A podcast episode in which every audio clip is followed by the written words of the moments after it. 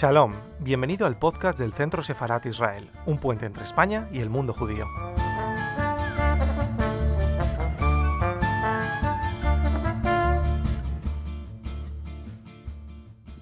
Bueno, pues muchas gracias. La verdad que este coloquio es el resultado de mm, una idea que mm, nos ayudaron a impulsar desde, desde la Dirección General de Memoria Democrática. Aquí está su director general, al que agradezco personalmente pues todos los esfuerzos que, que, ha, llevado a cabo su equipo, él y su equipo, para, para llevar a, buen puerto esta exposición.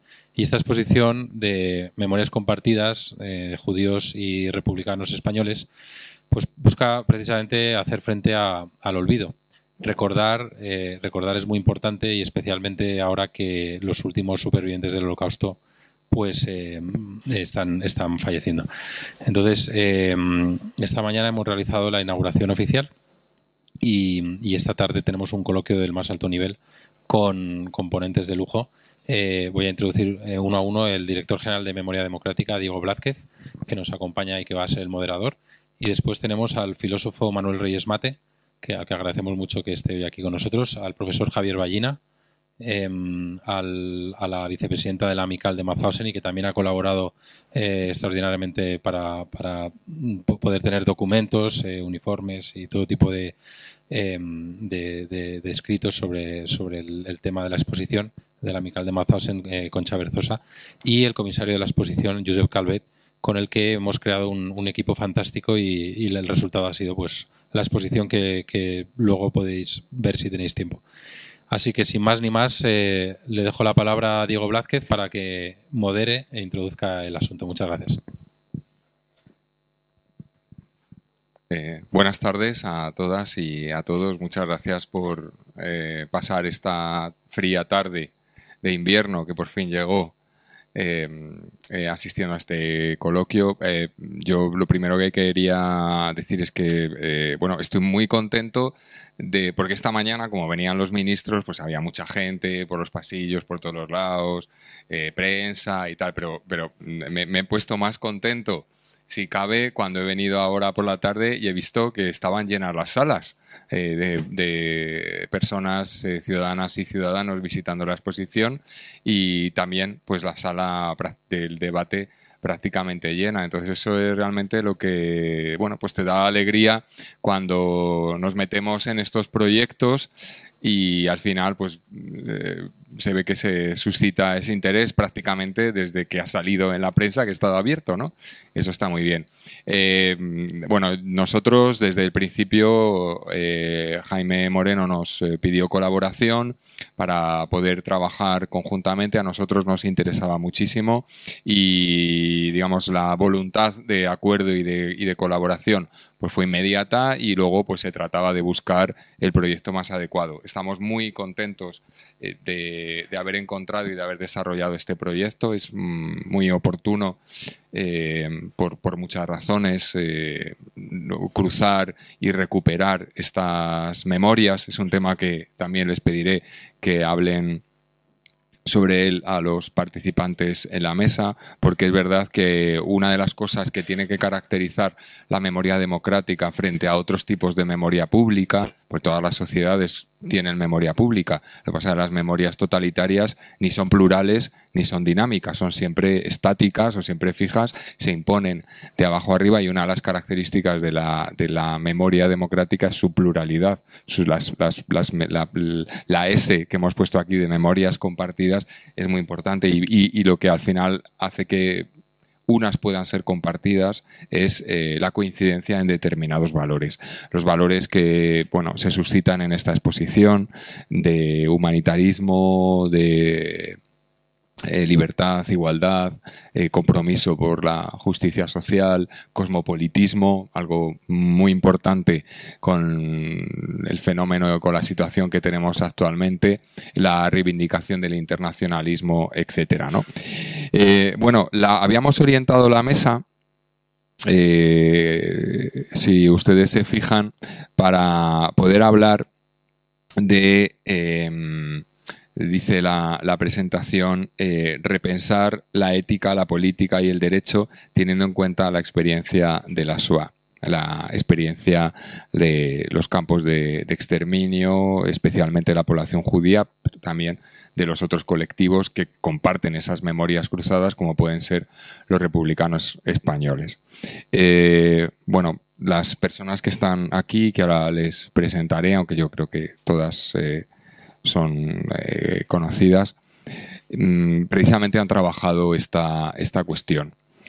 Mm, siempre se ha destacado, el profesor Reyes Mate pues eh, lo ha hecho, ¿no? Como, como cuando ah, sucede lo que pensamos que no puede suceder, precisamente el siguiente paso es reflexionar, es pensar porque lo que, lo que pensábamos que no iba a pasar, pues ha, pasado esta mañana. Eh, Rosa eh, destacaba esta cita, ¿no? Pero, en fin, lo que sí que hay un consenso internacional es que el mundo de la reflexión, el mundo de los valores, pues cambió radicalmente eh, con la experiencia de la Segunda Guerra Mundial, eh, con la experiencia de la Shoah, del Holocausto y de las distintas formas de eh, todas las violaciones de derechos humanos. Ese es, no solo es un cambio en la, yo lo que quiero orientar la, a lo que quiero orientar la conversación es que no solo es un cambio en la reflexión, sino también es un cambio en la acción fue un cambio en la acción. Se constituyó todo un mundo nuevo. Es el, origen, el, nunca más, el, manifiesto, el manifiesto de los, eh, de, entre otros, de, de los supervivientes de Auschwitz. Es un llamado a la acción. No es solo a la reflexión, sino un llamado a la acción. Y de ese llamado a la acción es del que surge un nuevo sistema internacional basado en, reglas, basado eh, en los valores, basado en, el diálogo internacional, en la cultura de paz, en el rechazo a la violencia, en los derechos humanos, etcétera, ¿no? Y es también, en otro entorno más cercano, es también toda esa destrucción eh, humana y material, es también eh, el origen del proyecto europeo, el origen de la consolidación de los estados sociales y democráticos europeos, eh, al que nuestro país llega un poco más tarde porque precisamente prevalece el último régimen fascista de Europa.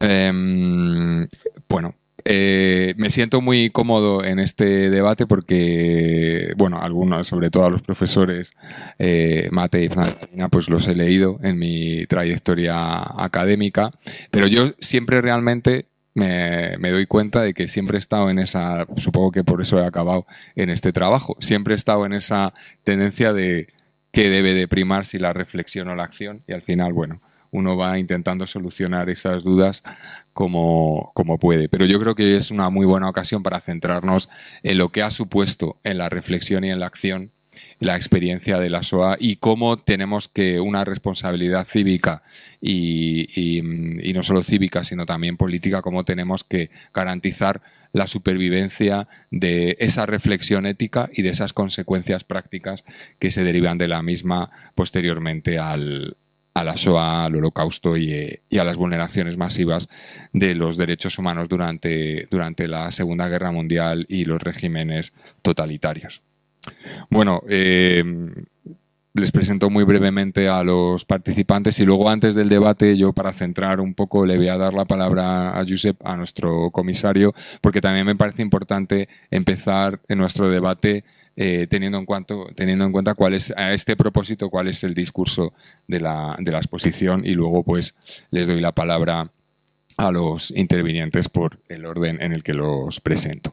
Eh, bueno, el profesor Reyes Mate pues es eh, probablemente el investigador de filosofía español que más se ha preocupado específicamente por este tema, por la reflexión en valores derivada de la, del holocausto es premio nacional de premio nacional de ensayo en 2009 precisamente por una obra sobre la cuestión aplicada al, caso español.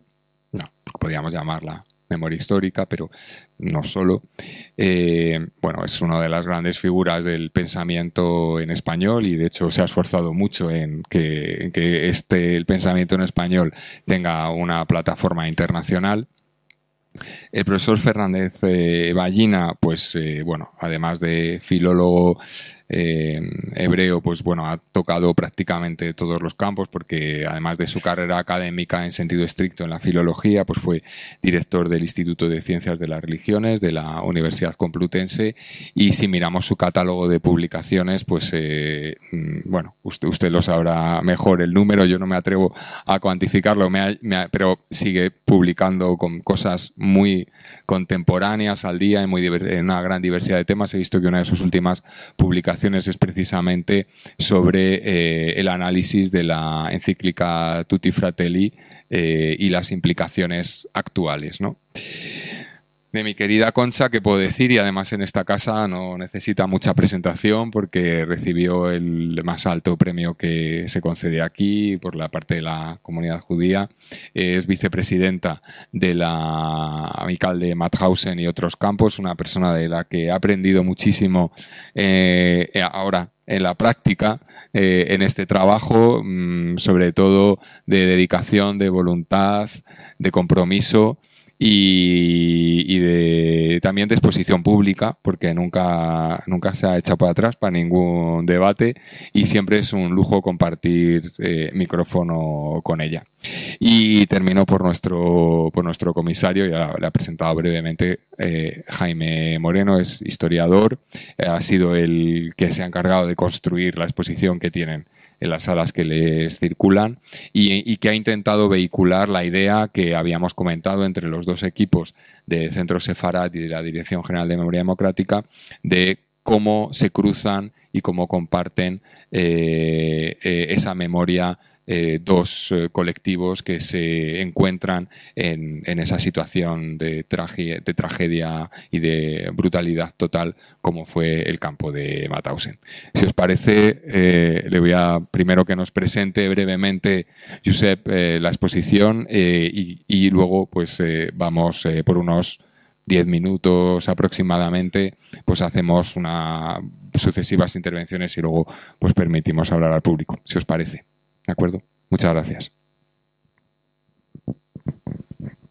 Eh, buenas tardes, gracias al Centro Sefrat y a la Dirección General de Memoria Democrática por la oportunidad de poder comisariar esta exposición eh, Matausen Memorias Compartidas. Muchas gracias por la presentación y un placer estar en esta mesa redonda acompañada, acompañado de estos ilustres ponentes. Eh, gracias, Diego, por, tus palabras.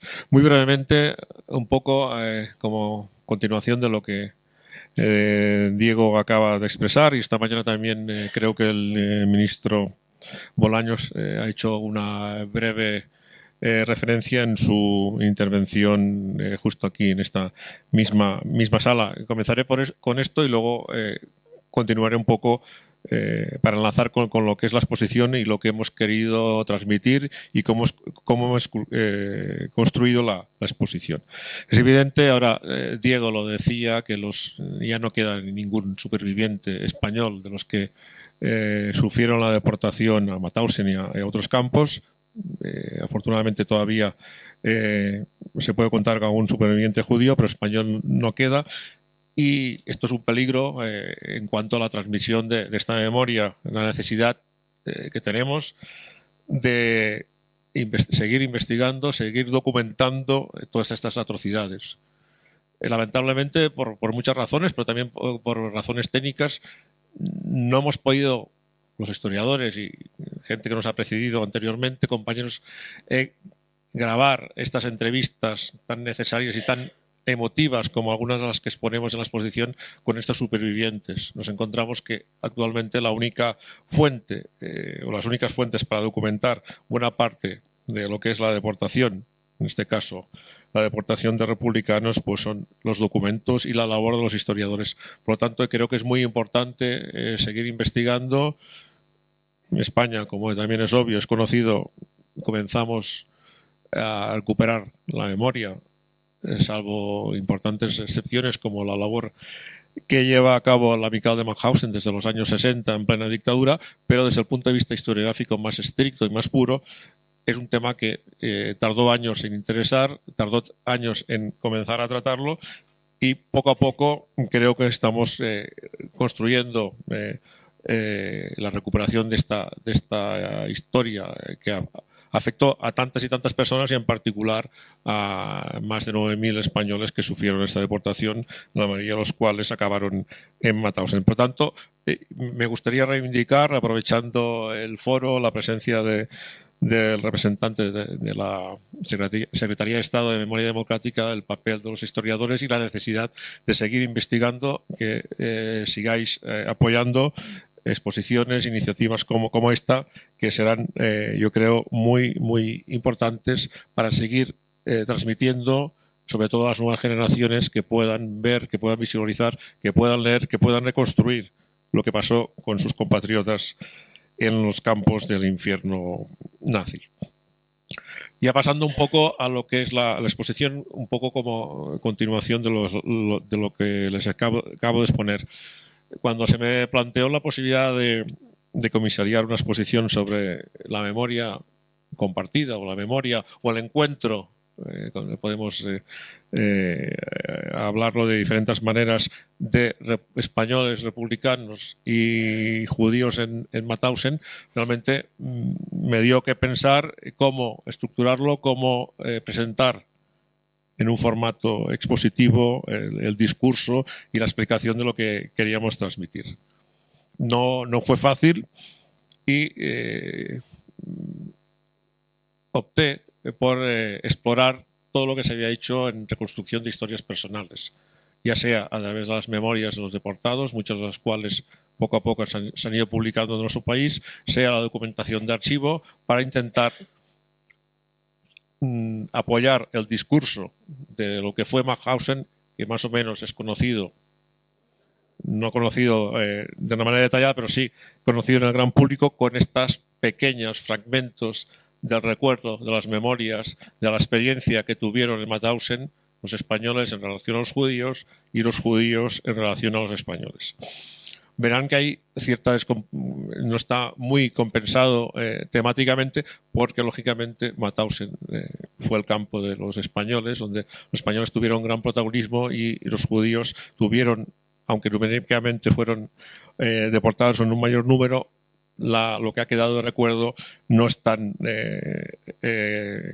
numeroso o, o, tan grande como lo que podemos encontrar en las memorias de republicanos. Por lo tanto, el relato se ha ido construyendo a través de estas eh, memorias y sobre todo el factor humano. Me, han interesado siempre, no en estas posiciones, sino en otras exposiciones y investigaciones que he llevado a cabo, la historia personal, la trayectoria de, vida de, de estas personas.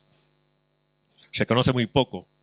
Tenemos eh, grandes obras eh, y algunas monografías, pero se conoce muy poco la historia de tantos y tantos deportados españoles que sufrieron la deportación, pero que pues, anteriormente habían participado en la guerra civil, habían estado en la resistencia y los que tuvieron la suerte de sobrevivir tuvieron también una eh, posguerra mundial y una trayectoria muy, muy también significativa en buena parte de los casos posteriormente. Por lo tanto, esta es la base. Y reivindicar también, sobre todo, eh, el papel de los españoles que estuvieron en el exilio, en la resistencia. Esta mañana el ministro Bolaños ha, explicado lo mismo referido a los españoles que liberaron París, pero hubieron otros españoles que liberaron Toulouse, liberaron otras ciudades de Francia. Muchos de ellos tienen calles a su nombre en el país vecino y aquí prácticamente no, no se conoce o conocemos muy poco de estas personas. Nunca más volvieron a España Muchos de ellos fallecieron antes de la muerte del dictador, quedaron en, Francia y su historia su trayectoria en muchos casos eh, pasó al olvido.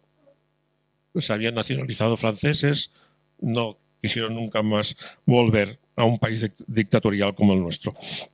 Por lo tanto, ya no me voy a extender más, la exposición se eh, fundamenta en estas pequeñas historias personales y sobre todo en la sala 4, que es la que recomiendo a los que quieran un poco conocer a los protagonistas, basado en las historias de este grupo de judíos sefarditas que llega a Mauthausen a principios de 1945, la increíble y entrañable historia de Saturnino Navazo, eh, republicano, futbolista, que, es deportado a Mauthausen, donde eh, acoge, protege al niño Siegfried Meir, un niño de 8 años, que fue deportado primero a Auschwitz y luego acabó en, en Mauthausen, esta entrañable historia, y dos capítulos que también me ha gustado mucho desarrollar.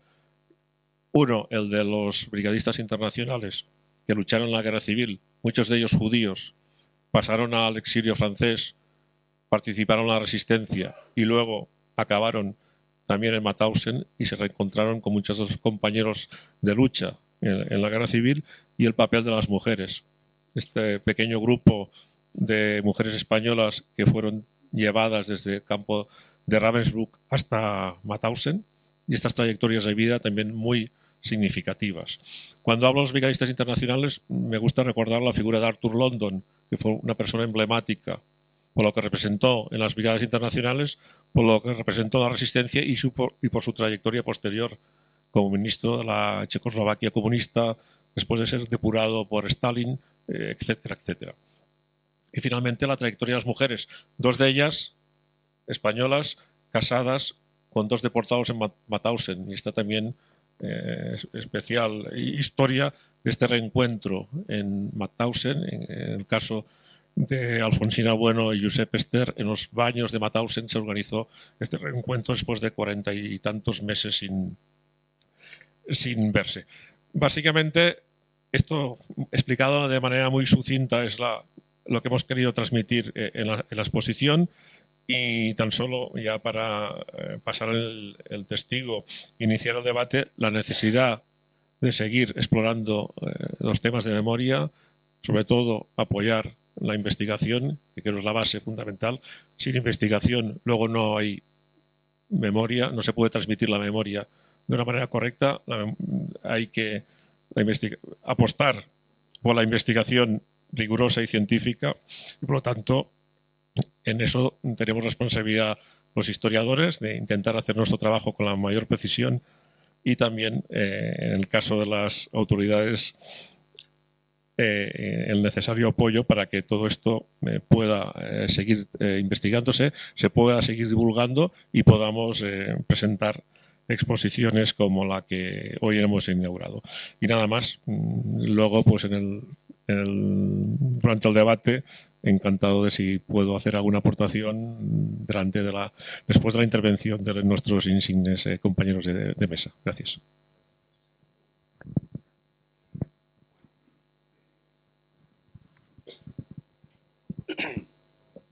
Buenas tardes. Primero, muchas gracias a Casa Sefarat por la invitación.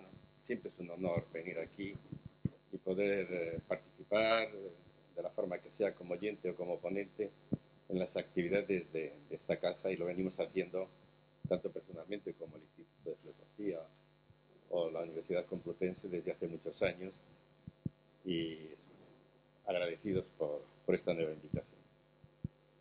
Eh, debo decir que junto al agrado que supone volver a esta casa, tengo que confesar una, que me siento incómodo cada vez que eh, hablo de memoria en los últimos tiempos. Eh, he hablado de memoria durante mucho tiempo, eh, pero cada vez me siento más incómodo porque estamos haciendo muchas cosas y España ha hecho un gran progreso. Yo recuerdo que cuando empezamos hace 30 años con estas cosas decíamos, en España no hay cultura del holocausto, no se conocía nada.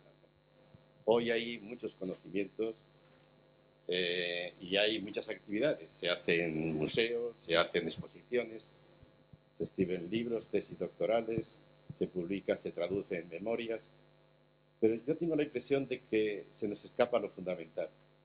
A mí me parece que hemos convertido, vamos convirtiendo la memoria en un tópico que va perdiendo toda su mordiente, toda su capacidad creativa, interpelativa. ¿no? Y por eso me preocupa. ¿no? Eh, Vamos a ver, la memoria es peligrosa. La memoria es peligrosa. Para cualquiera que se acerque a ella, es peligrosa. Eh, de luego, la memoria no es un sentimiento. La memoria no es, eh, y al decir que no es un sentimiento, no consiste en acordarse de las víctimas, aunque haya que acordarse de ellas. Eh, no es tampoco una modalidad de la historia, no es otra forma de, relacionarse con el pasado, no, no es eso. La memoria es un mandato, el mandato de repensar todas las piezas de la historia para hacerla de otra manera. Ese es el deber de memoria. El mandato de repensar la historia, y al hablar de historia hablo de política, de ética, de estética, de derecho, de educación, de religión. Repensarlo de otra manera para que el pasado no se repita. De la memoria, la cultura occidental viene hablando desde hace 25 siglos. Pero el deber de memoria es una novedad. Nace a las puertas de los campos de exterminio, cuando son liberados. Ahí los supervivientes transmiten, sin ponerse de acuerdo, un mensaje que coincide y es el de que esto no se puede volver a repetir. La humanidad no puede permitirse otra experiencia como esta porque perecería. Y además dicen algo más, ¿no? Dicen, y la forma de evitar la repetición de la barbarie es la memoria. O sea, el concepto de memoria, la esencia de la memoria es el nunca más. Es el nunca más. Y por tanto, el mandato del deber de memoria es repensar la política, la ética y, el resto de eh, piezas que, con las que se construye la historia.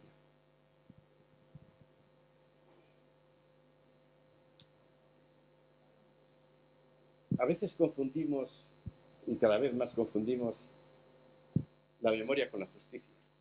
Y la memoria es justicia, efectivamente, porque si no fuera, gracias a la memoria, si no fuera por la memoria de las injusticias, no podríamos hablar de memoria. Pero la memoria es más que justicia. Y esto me interesa señalarlo porque yo creo que la mayoría de las leyes de la memoria histórica española se podrían perfectamente llamar leyes de la justicia histórica porque son leyes que miran al pasado, son leyes que hacen algo muy positivo y es, y es enfrentarse a la reparación de las víctimas, es una obligación reparar los daños de las víctimas y también castigar a los culpables. Hacer justicia es un momento fundamental de la memoria, pero la memoria es mucho más que eso. La memoria es crear las condiciones para que la historia no se repita. La memoria, curiosamente, aunque parece que mira hacia atrás, está mirando hacia adelante. Es el nunca más. Es el mandato de los supervivientes. Nunca más. Y para eso hay que hacer las cosas de otra manera, no hay que repetirlo. Y para que no se repita hay que cambiar. Cambiar en política. Hemos cambiado algo. ¿Acaso la lógica política del siglo XXI es fundamentalmente distinta a la de la primera mitad del siglo XX.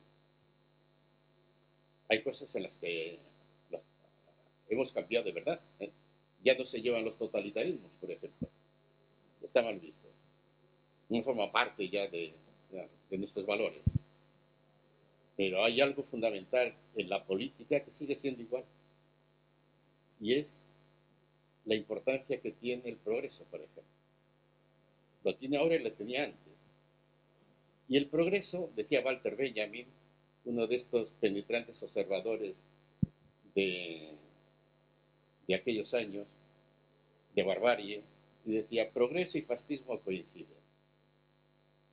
Eso visto desde hoy parece una exageración, una exageración que tiene que ver el progreso con el fascismo. Él daba una razón muy precisa. La naturalidad con que el fascismo y el progreso sacrifica a las víctimas que sean necesarias para conseguir los, los objetivos. ¿Eso ha cambiado tanto? Pues seguramente que no, si pensamos, si traducimos progreso por crecimiento y fascismo por catástrofe. ¿Acaso este culto al crecimiento no nos está llevando al, al fracaso del planeta, a la catástrofe planetaria? Ahora de repente la frase de Benjamin, esa comparación entre progreso y fascismo, si la traducimos por crecimiento y catástrofe, la entendemos. Pero ¿por qué no hacemos nada? ¿O por qué hacemos tan poco? Y aquí es donde viene la importancia de Auschwitz. Hay que tener presente la barbarie que supuso ese hecho, porque el hecho tuvo lugar. Auschwitz tuvo lugar. la catástrofe humanitaria tuvo lugar. Entonces, solamente, digamos, enfrentándonos con la memoria de ese pasado, podemos tener fuerzas para tomar medidas hoy que realmente impidan que el planeta acabe en la catástrofe.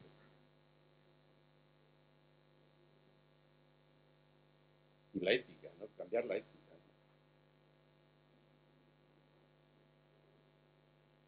En el fondo, seguimos pensando que ser bueno, y de eso trata la ética, consiste en seguir los dictados de la conciencia. Y decía Primo Levi, esa ética hubo que dejarla a las puertas de los campos de exterminio. Murió en los campos de exterminio. Y apareció otra ética, decir, oye, el que realmente se tome en serio eh, en qué consiste ser bueno, tiene que cambiar de registro y, y tener en cuenta el título que da Primo Levi a su libro de memorias, si esto es su nombre. Ser bueno consiste en hacerse cargo de ese otro desvalido que nos pregunta por él. Entonces, ese cambio ético no ha tenido lugar. En filosofía seguimos pensando igual que antes, ¿no? Y había una, una víctima de, de Auschwitz, una holandesa, Etty Hillesum, que murió que estuvo internada en Westerbork y luego en Auschwitz, murió en Auschwitz, y decía, hay que reescribir los libros, decía ella. No podemos leer a Aristóteles, no podemos leer al Quijote, no podemos leer a Kant como si nada hubiera ocurrido. Porque en todos esos momentos anteriores a Auschwitz hay una idea de verdad que ya no vale. La nueva idea de verdad, la dicen también los supervivientes, consiste en entender esta máxima, que a partir de ahora el sufrimiento es la condición de toda verdad. El que quiera adentrarse por, el camino de la investigación, de la verdad, el que quiera interpretar realmente este mundo, el que quiera hacer leyes buenas, el que quiera tener una política buena, no tiene que pretender salvar al mundo, lo que tiene que hacer es evitar el sufrimiento. El sufrimiento es, eh, dejar hablar del sufrimiento es la condición de toda verdad. Y eso supone un cambio colosal en todos. Supone, tenemos que tener en cuenta que quien más cambió con Auschwitz o con el holocausto fueron las propias víctimas. Pero los demás no hemos cambiado nada. Ellas cambiaron totalmente, se dieron cuenta perfectamente de que la visión que tenían del mundo había que cambiarla. Hay un testimonio, pues, me estoy enrollando mucho, pero hay un testimonio que es, es, muy elocuente, ¿no? De, es un, relato que, se titula Yosel Rakover se dirige a Dios. Es un relato de un eh, eh, deportado, internado en el gueto de Varsovia, que participa en ese momento último de rebelión contra, contra eh, el nazismo, eh, una rebelión que, no tenía ninguna posibilidad, pero que tuvo eh, ese valor inmenso de, enfrentarse. Y él cuenta que son los últimos momentos de su vida, sabe que la causa está perdida, la casa en la que se encuentra está en llamas, eh, y en ese momento tiene tiempo para lo que quiero, para hablar con Dios. Y dice algo que nos interesa mucho, porque él dice, es el momento de ajustar cuentas contigo y lo que tengo que decir es que tú no has cumplido con tu pueblo. Tú no has cumplido. Nosotros sí hemos cumplido, tú no has cumplido. Y que seguramente eh, porque pretendías algo que no has conseguido y era que este pueblo dejara de ser tu pueblo, pero nosotros seguimos pensando que tú eres el Dios de nuestro pueblo. Así que en ese ajuste de cuentas entiende que Dios no ha cumplido, el pueblo judío sí que ha cumplido. Y dice, pero claro, esto no va a quedar así. yo voy a sacar una consecuencia de esta experiencia, que es lo que me interesa subrayar. Dice, yo a partir de ahora creeré, creeré más en la Torah que en ti. ¿Y qué significa eso? Levinas dedica una de sus lecciones talmúdicas a explicar qué significa. Dice, en Auschwitz mueren muchas cosas, murieron muchas cosas. Murió, decía Elie Wiesel, murió el judío, pero murió el cristiano, murió el europeo, murió eh, ante un genocidio de esa magnitud, mueren muchas cosas.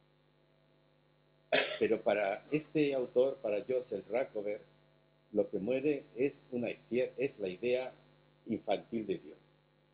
La idea de que existe un Dios todopoderoso. Y creer en la Torah más que en Dios, en ese Dios infantil, significa eh, creer con la razón. Creer con la razón. Y ese judío, digamos, eh, tiene que hacer un cambio total, digamos, en su visión de la religión debido a la experiencia. No quiero discutir el caso de Raco, lo único que quiero decir es que las víctimas, los supervivientes, tuvieron que cambiar totalmente la visión del mundo. Y nos mandan ese mensaje de revisar nuestras propias categorías, pero nosotros seguimos pensando de la misma manera. Entonces, eh, quiero acabar.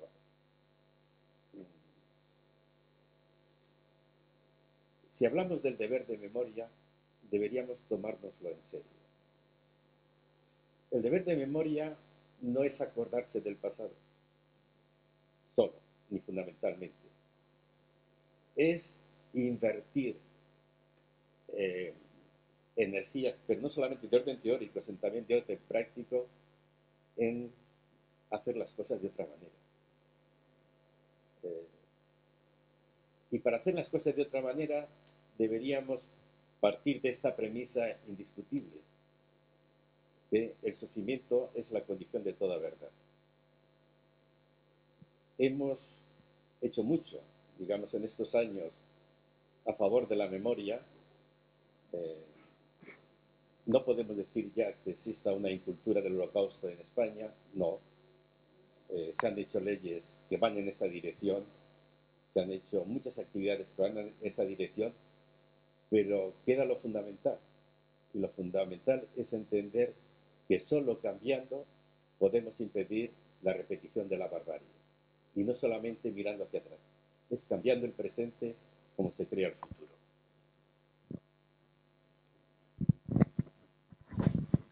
Bueno, muchísimas gracias, profesor. Yo creo que eh, hay una conexión total con el, con el trabajo que estamos haciendo, incluso en algunas de las eh, intervenciones que han hecho los, los ministros por la mañana, eh, citando esas tres visiones ¿no? hacia, hacia el pasado, en el presente y, en el futuro. nosotros en, en, la ley de memoria que, que conoce bien, pues precisamente hemos incluido un, digamos, yo siempre lo digo cuando intervengo en distintos foros para presentar la ley y hago esa diferenciación entre justicia y memoria y cómo hay que formar parte de ella y que no hay que monopolizarla una visión. Y, además que solo hay una, muchas veces se incide en una sola concepción de la justicia retributiva, con lo cual tampoco cambia nada y somos más eh, partidarios de justicia restaurativa, justicia reparadora. Eh, pero bueno, dentro del deber de memoria, yo siempre en estos debates sobre la ley digo que lo más novedoso que tiene la ley, la ley 2022, la ley de memoria democrática, es precisamente que hemos incluido dentro del deber de memoria eh, una serie de medidas en materia eh, de educación, en materia de sensibilización, incluir en el currículum escolar, como ya están los decretos de educación, pues la referencia al holocausto como parte de los contenidos obligatorios, los avances en la lucha contra la impunidad, la promoción de los principios de verdad, justicia y reparación, va en esa línea y, me, parece muy importante esto que, se, se señalaba respecto a la visión hacia el futuro, no solo, no solo hacia atrás. Y creo que la, que la educación es eh, una medida esencial para garantizar la transmisión de, ese, legado de, valores y de compromiso. Yo creo que el profesor Fernández Ballina, dentro de las muchas cosas que ha tratado, ha sido responsable de la educación en una de, las comunidades autónomas, en una de las regiones españolas. Y bueno, yo creo que esa es una preocupación que comparten los que, los que han tenido también esa responsabilidad, cómo mantener ese, cómo mantener esa conciencia cívica eh, nacional o constitucional y, también internacional. Muchas gracias, director, eh, compañera, compañeros, eh, amigas, amigos. bueno, te, tengo ante todo que, unirme a la gratitud que expresaba el profesor y maestro Reyes Mate. Eh, es, tan grato volver a la casa en la que, de la que uno nunca se ha ido, que, estar aquí, allí, aquí, usarnos, vernos en, las propias exposiciones, eh, no deja de ser un, honor ante todo, ¿no? Y, además una auténtica expresión de la, de la felicidad que uno, que uno siente, ¿no? Hace poco dejamos una exposición absolutamente maravillosa, eh, emprendemos otra. Eh, segunda palabra, por tanto, junto a la gratitud, enhorabuena. Enhorabuena a quienes habéis hecho posible esto. Eh, le, decía al comisario que en, mi malísima memoria, profesor Reyes Mate, no, recuerdo nada parecido respecto a lo que nos convoca en Madrid. Recuerdo algunas cosas similares en Barcelona, pero no recuerdo nada parecido y especialmente que una eh, estas dos eh, fundamentales eh, expresiones de la memoria en algo que para una persona a la que tanto quiero y aquí está mm, y yo mismo hace muchísimos años empezamos a darle vueltas a algún adjetivo a la, memoria y empezamos a, ver lo de paralelas contrastadas, juntas, eh, y de repente, en algún coloquio internacional, ¿verdad, querida Enar? Se, nos ocurrió lo de compartidas. Pero, y al verlo ahora escrito, dice uno, espera un momentito, esto me suena. perdonen la, pedantería que, esconde mis palabras y la, el resto de vanidad a pesar de la edad, ¿no? Eh, eh, no, pero saben que no nos atrevíamos, ¿verdad? porque creíamos que era el punto de llegada, no, el punto de partida. Las memorias eran muy diferentes, antes se señaló. Eh, eh, las razones por las que desgraciadamente compartieron sufrimiento aquellas víctimas eh, procedían de, muchas y diversas causas, todas ellas hasta la mayor, que es casi la innombrable por incomprensible. entonces, me, alegró mucho verla eh, y que fuera expresando justamente en Casa Sefarat la unión de, esas dos preocupaciones eh, desde la tradición eh, que se originó en, la injusta, en la infausta guerra incivil y, por supuesto, en la SOA. permítame solo, por tanto, cuatro apostillas muy breves a, las otra vez más sabias palabras del maestro que, nos ha enseñado a, cómo ahondar en la memoria. Eh, ante todo, eh, han visto un deje eh, en, el querido y, además amigo Reyes, ¿no? De autocrítica, como hace siempre empezando, cuando empieza a hacer una... Porque no, no, era una crítica solo a lo que le rodeaba, él sabe lo que significan 40 años de, de reflexión y por tanto de insuficiencia o por tanto de, cosas pendientes eh, que, que, nos agobian y queremos. ¿no? Quería mm, ahí apostillar todavía más eh, la cantidad de personas eh, que nos dicen, a los que creen que porque hemos hablado, porque hemos dicho, o porque hemos enseñado, o porque hemos tenido alguna pequeña responsabilidad sobre ello, que digamos alguna palabra en este momento, no me atrevo a decir si es de mayor confusión de, mayor preocupación eh, en los últimos 10, 20 años de nuestra historia reciente, o si me lo permiten, de mayor desvergüenza, si por ello significa la pérdida de la conciencia que conllevaba la prioridad de eh, encontrar en la víctima la ejemplaridad para ordenar el deber de memoria. Esto sí me, preocupa profundamente, porque siendo necesario, imprescindible director, lo que señalaba sobre la enseñanza, y lo dice alguien que cree haber dedicado una parte importante de su vida a ello, es condición necesaria, pero no suficiente. Y, y esto es lo terrible, porque uno querría y quiere, desearía, que ese deber de memoria, inculcado con mayor, como bien señalaba el profesor Reyes Mate, cantidad, extensión y voluntad por parte de los poderes públicos y de tantos eh, maestros, profesores, ejemplares en el caso de maestros y profesores de, enseñanza secundaria, eh, que en mi tierra, Asturias, o en Zaragoza o en Madrid, ¿verdad? Eh, por decir tres lugares emblemáticos de ese trabajo de memoria, han dejado años, vida y, trabajo para hacerla más posible y cercana a los valores paradigmáticos que salen de eh, la eh, experiencia del estudio de la SOA.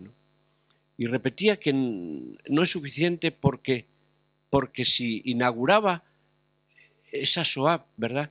Eh, la necesidad de un nuevo pensamiento, de una nueva aproximación, como señalaba el profesor Reyes Mate, para nuestro planteamiento, ahí la insuficiencia, ahí todavía la dignidad pendiente es muy grande, porque significa seguramente un compromiso transversal tan enorme que abarca la política y la ética, ¿verdad? que abarca lógicamente la filosofía y la ciencia, que abarca la forma del progreso y lógicamente la elección eh, que las sociedades libres y democráticas puedan hacer sobre su propio eh, futuro, que la empresa parece tan ardua como imposible. Y sin embargo, esta vez sí que la suma de enseñanza, eh, de reflexión, de teoría en definitiva y de praxis, o si quiere, director, lo digo por, su invocación, ¿no? del ser y el deber ser, se nos plantea como, como algo indispensable en, eh, en ese deber de la memoria. ¿no? Permítame en ese sentido resaltar tres o cuatro cosas que obviamente también aprendí de Reyes, del profesor Reyes Mate, el amigo Reyes Mate. Él eh, fue el primero que nos enseñó eh, la importancia de la razón anamnética, la razón de la memoria. Ya, ya no era solo una referencia del recuerdo, ya no era tampoco el juego de ver si ganaba a la historiografía o esta ganaba a sino verdaderamente aquello que constituía un, o se trasladaba terminaba siendo un deber.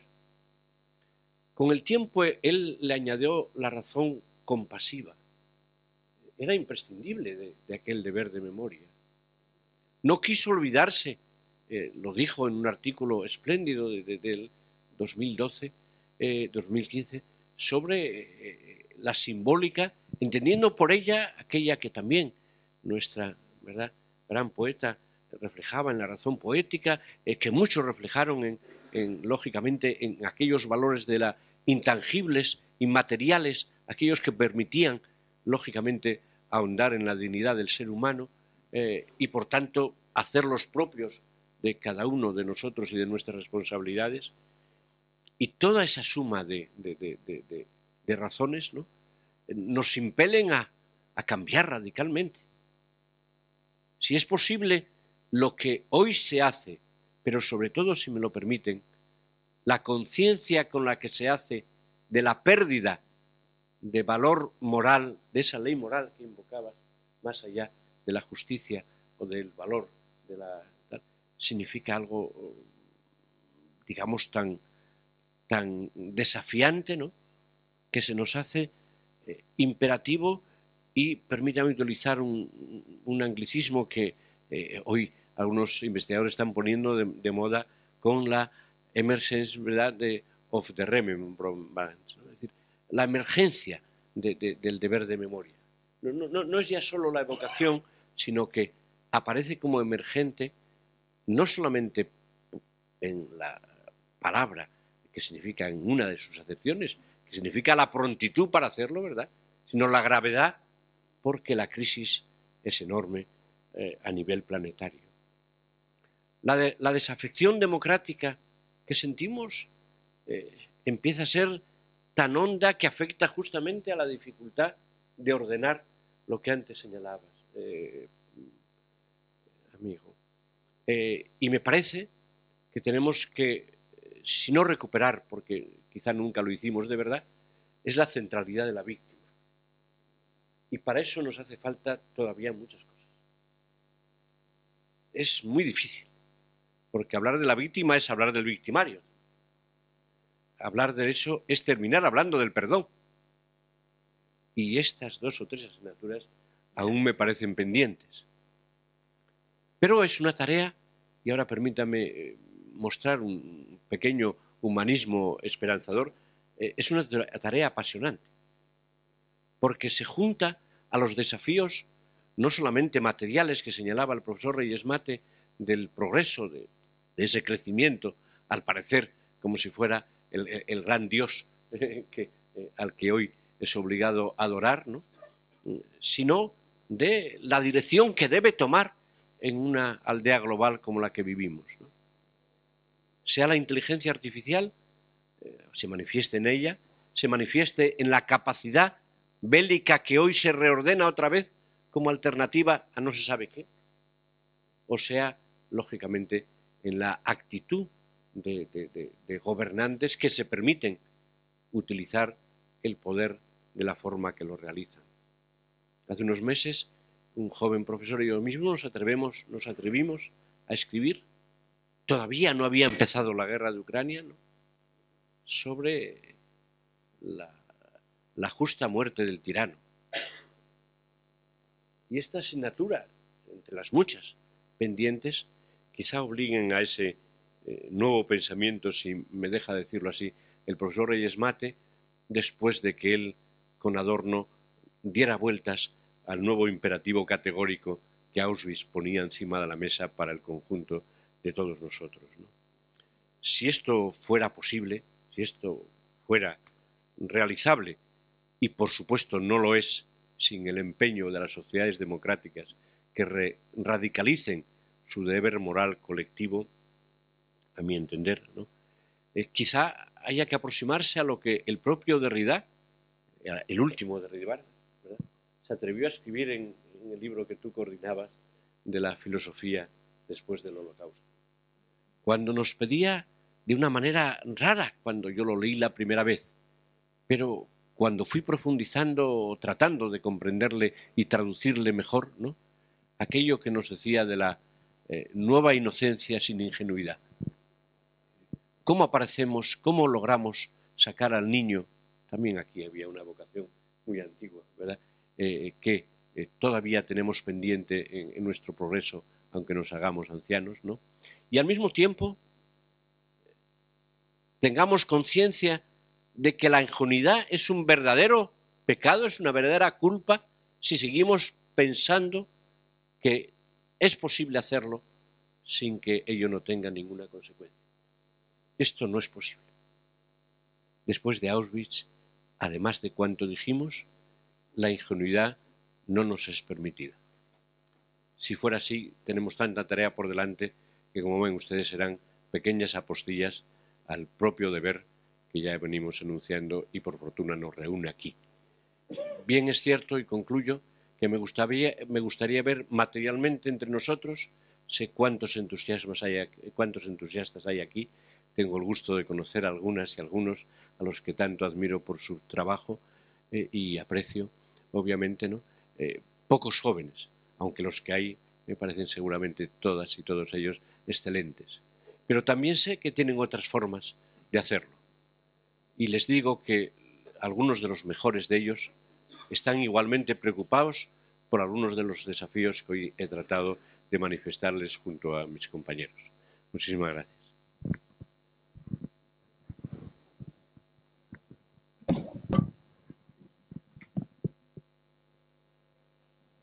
Sí, ahora sí. Bueno, pues eh, muchísimas gracias, profesor. Mm, apasionantes también eh, reflexiones sobre los límites de las distintas herramientas, incluida, incluida la, la, educación y, la necesidad de precisamente eh, incorporar no solo la, educación como una transmisión de conocimiento, sino también una transmisión de, valores. Estoy de acuerdo con el profesor Reyes Mate que no se trata de sentimientos, sino de, los valores eh, racionales en torno al humanismo, a la prevención del, sufrimiento, a la valorización también del sufrimiento. Yo creo que esa razón compasiva, que es una razón eh, humanitaria, o humanista y humanitaria, es también uno de los eh, desafíos que, tiene asumida la Mical de Mauthausen desde hace mucho tiempo, que compagina eh, la transmisión del conocimiento la transmisión de ese conocimiento histórico, de la experiencia, con una labor de, eh, sensibilización eh, con un trabajo con jóvenes que comparte con otras amicales de otros países que se manifiesta en una de las dentro de sus muchas actividades pero bueno que intenta hay una hay una de esas actividades que intenta precisamente eh, acercar esa experiencia con los viajes a, a, que facilitan de alguna manera eh, el conocimiento directo y la sensibilización con esa experiencia. No es la única actividad que hace, que hace la Mical, que se esfuerza muchísimo en, transmitir ese legado, en sensibilizar y dentro de la sensibilización también eh, eh, intentar tocar esa educación, esa educación de los valores y de la respeto a la dignidad. Concha. Bueno, eh, lo primero de todo quería dar las gracias a, la Centro Separado de Israel. Yo aquí la verdad es que estoy como si estuviera en mi casa, o sea que... Eh, y bueno, a todos mis eh, los compañeros en el debate.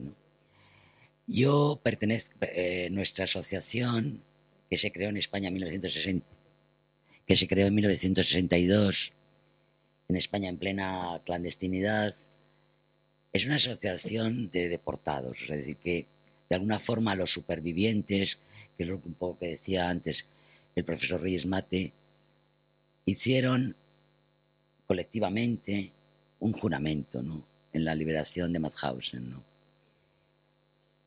Y, y, de alguna forma esos deportados cuando regresan a sus países de origen van a montar lo que son las amicales. ¿no?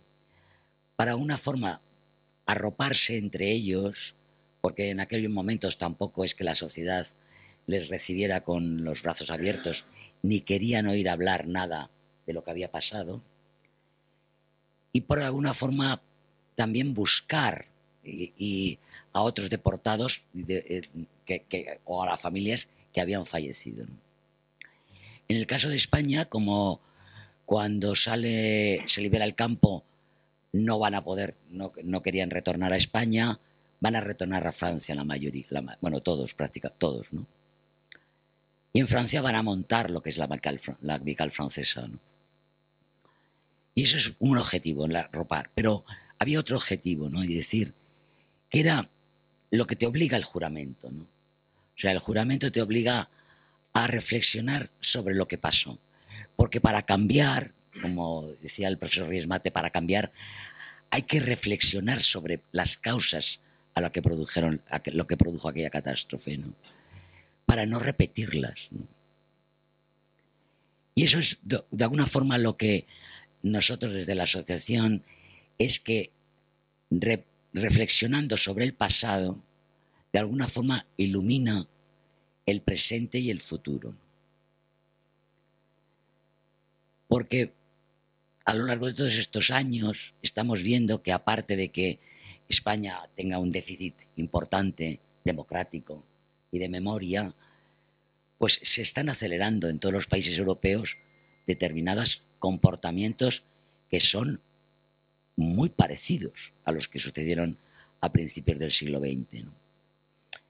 Ya, no ya, no ya no estoy hablando de un cambio climático, de una catástrofe de tipo, de tipo ambiental, como es eh, lo que está sucediendo a nivel de planeta, sino que vemos que sociedades democráticas y que han vivido en sus propias mm, sociedades esa, esa, barbarie, están repitiendo eh, comportamientos Y están apareciendo eh, partidos que fomentan pues el odio, el, uno contra otros, etc.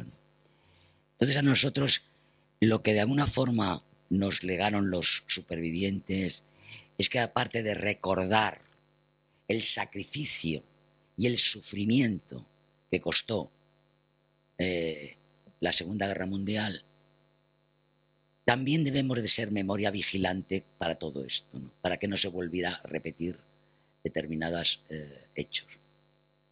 Y eso es principalmente nuestra, nuestra labor. Para eso, para nosotros también es muy importante mantener los lugares de memoria, conservar los, antiguos campos de concentración o los antiguos, lugares de represión. Y eso, bueno, se montaron ya, antes de, liberarse los campos estaban formados los comités internacionales para defender esos lugares de una forma contra todos los contra todos los la propia sociedad que quería que quería destruir aquello, ¿no? Porque hay que pensar que, que los campos de concentración para que existiera mucha gente colaboró, ¿no? colaboró desde un punto de vista local. ¿no? Mauthausen, no se podía decir que el pueblo de Mauthausen no supiera que había un campo de concentración. Subían los domingos a ver partidos de fútbol. Llevaban el pan. Habían los panaderos del pueblo, llevaban el pan, llevaban lo que es la alimentación. Cuando el alcalde de Mauthausen necesitaba eh, empedrar una calle o hacer una reforma, llamaba al campo para que le dieran prisioneros. Es decir, que la propia sociedad de alrededor sabía lo que era un campo de concentración. Eso quiere decirse que los campos es porque la mayoría de la población apoya o se calla o mira para otro lado. Y eso es, una, una decisión individual, pero también una decisión colectiva. Entonces yo creo que es muy importante, la educación es importante, estoy de acuerdo con que la educación no es condición suficiente porque vemos lo que está pasando en Europa con programas educativos centrados en el estudio de la SOA y que aparecen signos muy preocupantes. ¿no? Pero tiene que haber algo, o sea, la, política, la política tiene que tener su centro en la memoria. ¿no? en la memoria de lo que pasó. Porque si no es, que es imposible que podamos no reproducir lo que pasó. Y es curioso porque mm, a nivel personal, bueno, esto, eh, a nivel personal, tenemos miedo al olvido, ¿no? Yo tengo miedo a que se olviden de mí, mis amigos, mi familia, etc. En cambio, se promueve o se fomenta el olvido a nivel social. ¿no? ¿Cuántas veces hemos oído decir, vamos a pasar página, aquello no pasó, bueno, ya pasó, no se va a producir otra vez? Entonces, eso, eso, eso que es contrario a la memoria, contrario a lo que es, a lo que, a los, a los hechos que sucedieron, es muy peligroso. Por eso la política tiene que centrarse principalmente en la memoria. Ser clave la memoria en las actitudes y en, y en, las, y en las actuaciones políticas. Y eso es muy importante.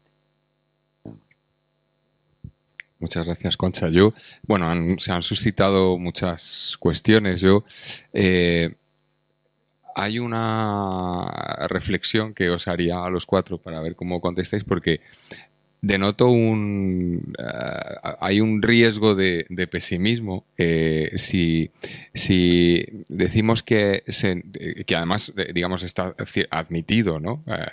que se necesita esa vivencia del sufrimiento para como, como es la máxima garantía de la prevención hay quien hay, quien dice no se reproducirá una guerra mientras viva el último que, vivió esa guerra, cuando ya no quede el, que los que vivieron esa guerra. Entonces, a mí me suscita un punto, me, parece una reflexión un poco fatalista, porque si nos si al final no es si, si al final se necesita esa vivencia trágica, el sufrimiento como garantía de que no se repitan esos acontecimientos, ¿cuál sería la solución? O sea, ¿cuál sería el vehículo que podemos eh, garantizar de esa racionalidad compasiva eh, como garantía de, como deber de memoria y como garantía de no repetición, si al final tenemos eh, al menos esa, no sé cómo llamarlo, esa duda de que el ser humano necesita pasar por esa, o, que la colectividad necesita pasar por ese shock y que hay como una especie de reseteo colectivo cada vez que se pasa por ese shock. Os plantearía esa cuestión. Si el problema no es que la, humanidad pase por un mal trago, el problema es que le ha pasado. el problema es que ha habido Auschwitz. Esto es el asunto. Y, y ahí hemos hecho una, una, eh, una experiencia eh, que es iluminadora eh, y que no tendríamos si no fuera por Auschwitz. antes de Auschwitz había antisemitismo, por ejemplo. Y el antisemitismo excluía, deportaba, exiliaba, pero en Auschwitz el antisemitismo extermina. Esa es una diferencia. Entonces, eh, Auschwitz es la prueba de que el ser humano ha llegado ¿no? a extremos eh, de planteamientos que de alguna manera siguen estando presentes. Entonces es una, es una llamada de atención para decir, si, eh, si el germen está ahí y no queremos llegar a, donde se llegó, tengamos en cuenta que hemos llegado, es decir, que ya lo hemos hecho. Es decir, el ser humano es capaz de hacer lo que no es capaz de pensar. Esa es la lección de Auschwitz, ¿no? Eh, la filosofía europea eh, era muy orgullosa y pensaba que lo podía pensar todo y de alguna manera adelantar, ¿no? Eh, podía imaginar y adelantar analíticamente las posibilidades de bien y de mal del ser humano. Auschwitz es la prueba de que no. Hicimos lo que el ser humano hizo, lo que no fue capaz, capaz de pensar. Y por eso es tan importante Auschwitz. Y por eso decimos que Auschwitz da que pensar, es lo que da que pensar. Es decir, si queremos pensar bien, no podemos echar mano de autores anteriores que dibujaban, por ejemplo, eh, lo que era la democracia. No, no, tenemos que tener en cuenta que eh, incluso esos planteamientos pueden acabar en la catástrofe si no aprendemos la lección eh, de Auschwitz. y entonces, este es el asunto. ¿Qué lecciones hay ahí? Y yo te digo, hay lecciones políticas, hay lecciones políticas. Y la lección política es que hay que hacer la política de otra manera. Em, no es el progreso, es el sufrimiento lo que es importante. Si nos emperramos, como estamos haciendo en el culto al crecimiento, y le tenemos todo, porque fíjate lo contento que se ponen los países, hemos crecido, y eso es peligrosísimo. Eso es peligrosísimo. Em, ese culto al crecimiento, que tiene ventajas a corto plazo, es lo que lleva a la catástrofe. Cuando el Club de Roma dice en el año 72, no se puede crecer eh, más que mm, eh, eh, ordenadamente, el crecimiento ordenado, sostenible. Eso lo dice en el 72. 20 años después dice, ya es imposible.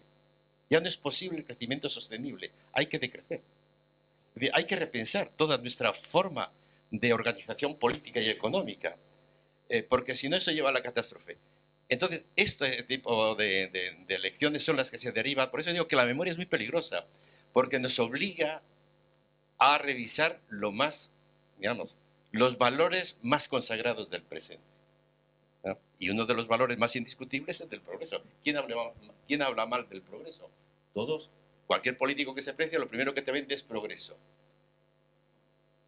Y, y la lección que tenemos es que cuidado con el progreso, cuidado con el crecimiento, Benjamin apuntaba decía, progreso, fascismo, víctimas. Y eso se está produciendo ante, nuestros ojos. Un informe de la ONU de hace, me parece que eran 7, 8 años, hacía un cálculo de las consecuencias que tenían en el mundo anualmente las consecuencias en muertes, eh, consecuencias de las leyes económicas de los países más importantes. 16 millones de muertos anuales. Esto se está produciendo constantemente. Entonces, Auschwitz es esto. Es una llamada de atención no menor, sino mayor. ¿no?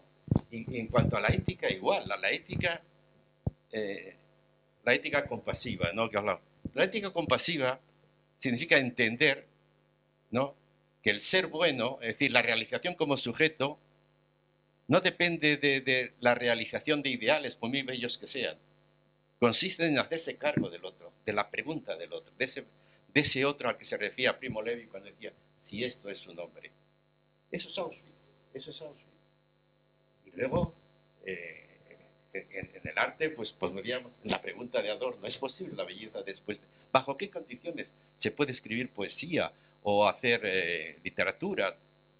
Todas estas preguntas que, acabarán siendo, algún día acabarán siendo las grandes preguntas de la opinión pública, todavía no lo son. Y esto es lo que, la importancia que tiene. Entonces, no es que se quiera llevar a la, digamos, no es que se quiera decir, solo pasándolo mal aprendemos. No, no, es entender que la humanidad ha hecho una experiencia de la que no hemos sacado consecuencias.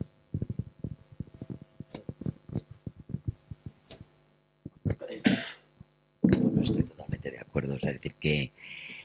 Y además, yo, creo, yo diría más, ¿no? es decir, que si no somos capaces de poner, de alguna forma somos cómplices, ¿no? De aquellos, de aquellos que, que, que hicieron sufrir a otros, ¿no? Y muchas veces cuando pensamos o reflexionamos sobre el pasado, eh, nos, nos, preguntamos eso, es decir, que eso, si, no lo, si no lo pensamos, seríamos cómplices ¿no? del sufrimiento que, que, se ha causado en el pasado y de alguna forma también eh, de lo que estamos viviendo en el, en el presente. ¿no? es decir, que yo creo que, que, es, que, es, que es importante ¿no?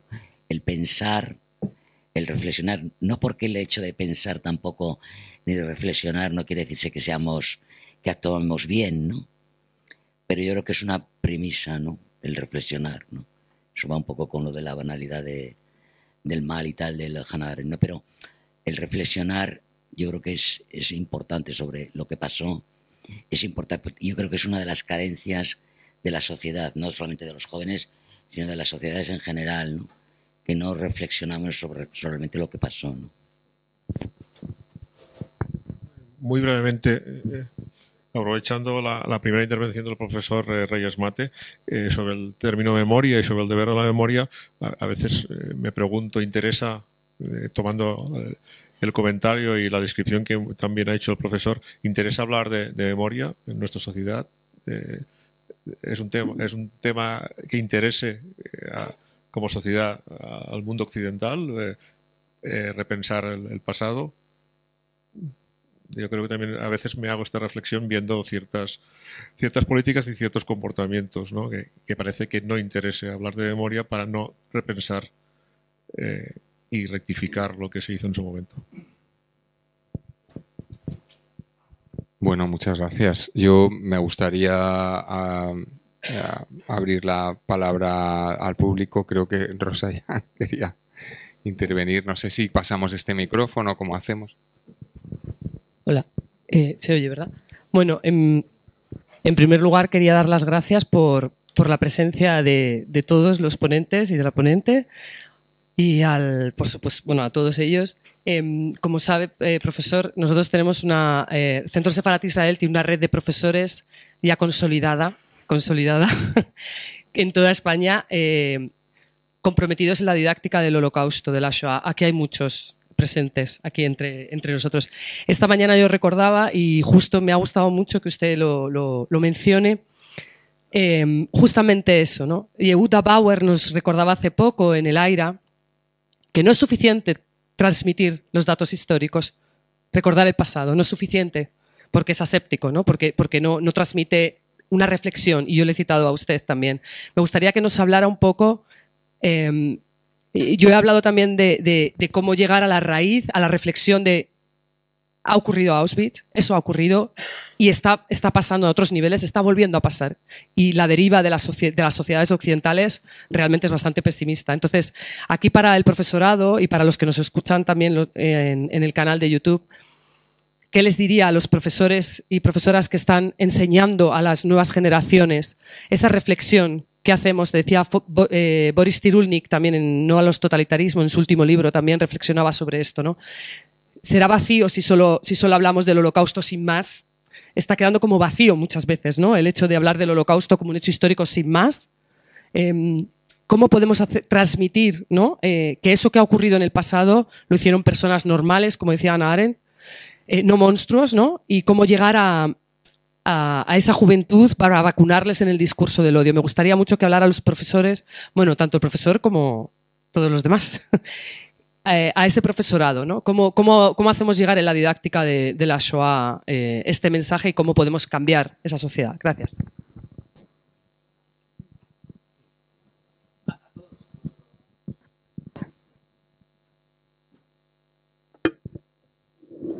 Ah, lo tienen difícil, ¿no? Porque este sí que es un tema transversal, ¿no? Pensar que se agota con una unidad didáctica ¿De qué sirve? ¿De qué sirve, por ejemplo, hablar eh, del nacionalsocialismo? Es decir, de un tipo de nacionalismo racista, biologista. ¿De qué sirve si el profesor de historia está contando una historia de España realmente, eh, fundamentalmente nacionalista, en el peor sentido de la palabra? Eh,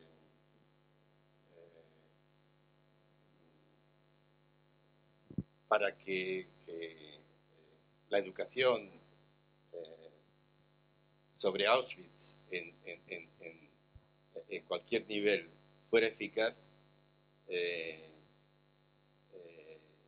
había que entender que, la didáctica como la, epistemología, que todo el saber y toda la transmisión del saber eh, tiene un desafío, tiene un desafío, tiene que ser reinventada, tiene que ser reescrita, tiene bajo nuevos parámetros. Eh, esto, dicho así en abstracto, pues, pues, pues suena muy general eh, y lo interesante sería entrar en el detalle. Y a mí me gustaría por ejemplo, que a la hora de enseñar filosofía en bachillerato eh, eh, se tuviera en cuenta, ¿no? Por qué, se, nos preguntáramos por qué Averroes o Maimónides o Espinosa son considerados como filósofos extranjeros, por ejemplo. ¿Qué hay detrás de todo eso? Hay, detrás de todo eso hay una lectura de, la historia de España eh, es absolutamente discutible y que va en contra precisamente de lo que se pretende cuando se, se, quiere enseñar eh, lo que significó Auschwitz. Entonces, esto es el, y, no digo ya, o el profesor de religión, ¿se puede hablar de Dios de la misma manera que si no hubiera habido Auschwitz? Pues no, pues no. Entonces, sería bueno, claro, que hubiera una coordinación, es decir, que entendiéramos que esto no va de una unidad didáctica, esto no va de una unidad didáctica, este es un tema transversal, porque Auschwitz es un desafío al pensamiento y a la acción. Y demasiado tenemos con tener un rinconcito donde poder contar un poco de, en el un poco de historia. Eso no es. Sí, eh, Rosa, y, amigas, amigos, ojalá supiera, como diría el otro, ¿no? Porque, me da la impresión de que esa eh, reflexión que, hace ahora el profesor Reyes Mate, unida al desafío que planteaba mm, Derrida, es importante en todos los ámbitos y, desde luego, especialmente en el educativo. ¿no? Pero efectivamente eh, nos llenamos a veces la boca de la transversalidad y, creyendo que, estaría ahí una, especie de solución, pero mientras tanto seguimos haciendo con los mismos hábitos eh, eh, una gran parte de, la transmisión educativa. y sin embargo tenemos, yo ahí soy un poquito más optimista, ¿no? muchas herramientas a nuestro favor, muchas. No solamente las derivadas del progreso, Reyes, ¿no?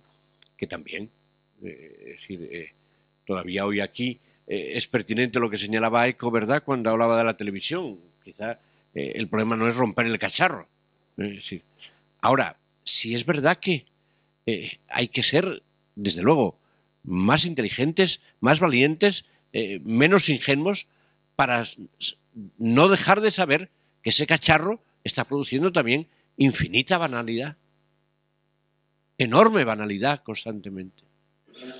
Y quizá uno de los instrumentos es ponderar, es jerarquizar, es ordenar una, nueva ah, ordenación de, nuestros propios contenidos, pero también, sobre todo, de nuestros, antes se señalaba, ¿no? La ordenación de los valores. La memoria tiene que ordenarse, a su vez, en un conjunto de, eh, decía antes el, director con razón, de un pensar y un hacer, ¿no? Eh, que a, nuestros hijos les resulta indispensable porque lo hacen en la propia praxis. Eh, a veces incluso mientras hablamos los profesores lo están haciendo con, con su, caso de que lo tengan, ¿verdad? con su teléfono móvil. Por tanto, hay formas seguramente de, asumir esa complejidad que por la que pregunta Rosa y que son imaginables. Eh, hay experiencias incluso que, resultan francamente positivas cuando uno las ve en una dimensión un poquito más larga. ¿no? El hecho de que, sin caer en la adoración de rankings y de bobadas, eh, algunos países ¿no? sean más eficaces en esa transmisión, de tal manera que las sociedades son un poquito más maduras y un poquito más responsables, se hacen cargo del otro, de esa alteridad que predicaba Levinas y que estaba en el discurso del profesor Reyes Mate en su, en su más radical exigencia. ¿no? Y yo ahí sí creo que hay una, una tarea por delante enorme. Cuando nuestros compañeros en estos años han ordenado sobre este tema, no ya una, una como decía muy bien eh, eh, eh, Reyes, ¿verdad? No una unidad didáctica, sino una verdadera, iba a decirles, Mm, tarea casi titánica de una verdadera bibliografía para poder ordenar esa propia exigencia. ¿no? Bueno, pues esto mm, no hay muchos ejemplos en la propia Europa del trabajo como el que han hecho algunos de nuestros compañeras y compañeros. Luego, a lo mejor, la, suma de acciones eh, positivas en ese sentido y la capacidad que seguramente los poderes públicos y el ámbito mediático podrían reduplicar sí sería una tarea a plantear de una forma eh, inteligente, eficaz y, quizá, eh, quizá digamos, incentivada respecto a, proyectos de futuro que se están haciendo para otras mm, cientos de cosas, reitero, mucho más banales que la que estamos trabajando.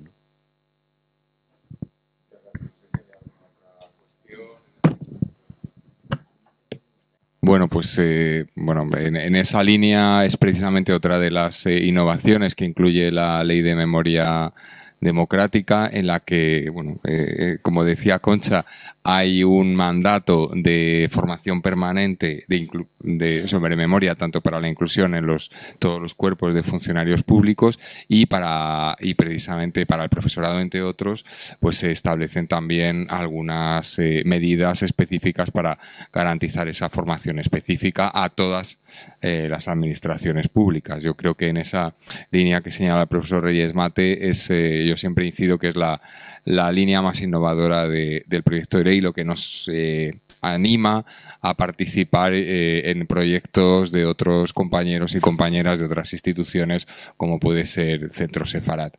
Yo, para mí ha sido un honor poder eh, estar entre todos vosotros tanto público como los ponentes y bueno, espero que los que hayan visitado la exposición les haya interesado, que transmitan que está aquí y, ese interés que les ha producido. Y muchas gracias a todos y sobre todo a Casa Separat.